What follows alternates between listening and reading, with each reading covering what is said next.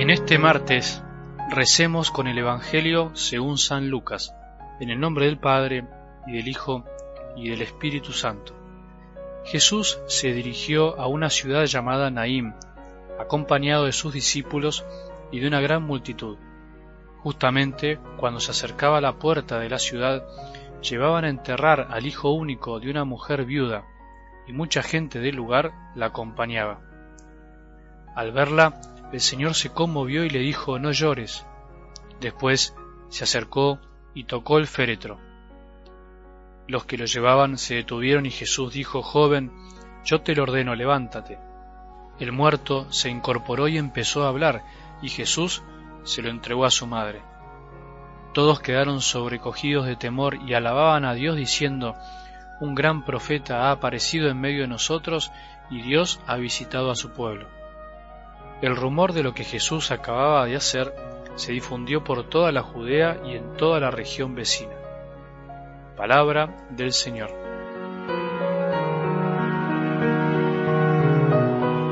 Buen día. Continuamos en estos días queriendo andar un poco más asombrados por la vida.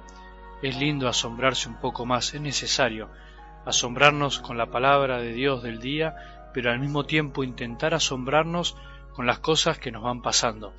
No siempre el asombro tiene que ser para mal, al contrario, del mal ya estamos cansados, agotados.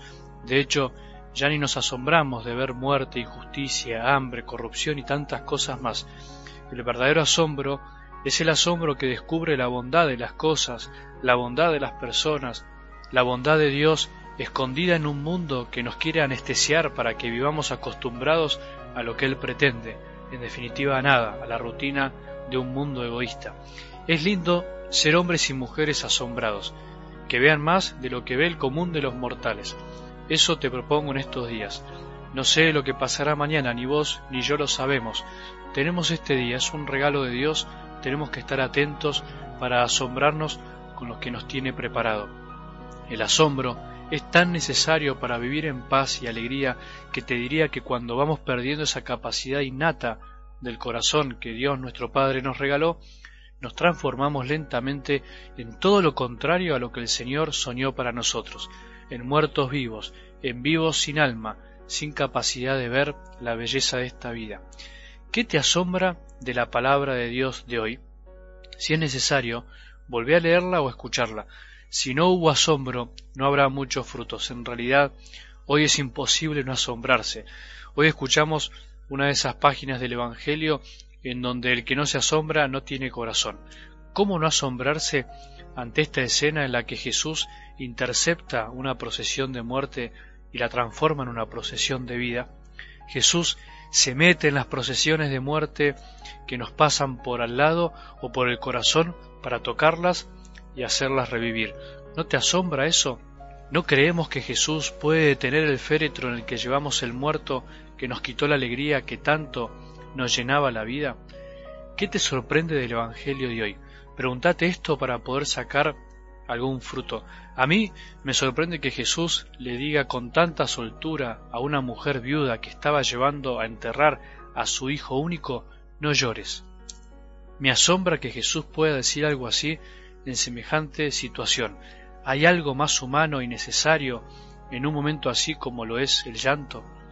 ¿Qué madre con corazón no lloraría en un momento así? ¿Jesús no tiene corazón y quiere sanar un corazón? Evidentemente no podemos pensar eso, pero hace bien preguntárselo. ¿Por qué Jesús dijo eso? Jesús, ¿por qué dijiste eso? Decinos por qué. Parece una ironía, el no llores de Jesús no es el no llores nuestro. Nosotros a veces no lloramos simplemente por orgullo, por parecer fuertes, para sostener a otros, supuestamente, para que no nos vean débiles, y es por eso que incluso nos han enseñado eso y transmitimos eso a nuestros hijos como un valor. Jesús no pensó así, incluso él lloró y no se tapó la cara para que no lo vean por vergüenza. El no llores de Jesús de la escena de hoy es el no llores de la esperanza, es el no llores que yo te consolaré, es el no llores de la confianza en la vida eterna, es el no llores de la fe, el no llores porque esto no es el final. Me animaría a decir que es el no llores del permitirse llorar sabiendo que ese llanto no tendrá la última palabra en nuestra vida. Es el no llores y déjate asombrar, que de lo peor siempre puede salir algo nuevo. Solo el que sabe y se deja asombrar puede llorar como lloró Jesús, sabiendo que el llanto es solo un paso a algo distinto, a algo mejor. Lloremos, pero como lloró Jesús. Lloremos, pero dejemos que Jesús se meta en la procesión de muerte que hay en nuestra vida para que recobremos la alegría perdida. Que tengas un buen día y que la bendición de Dios, que es Padre misericordioso, Hijo y Espíritu Santo, descienda sobre tu corazón y permanezca para siempre.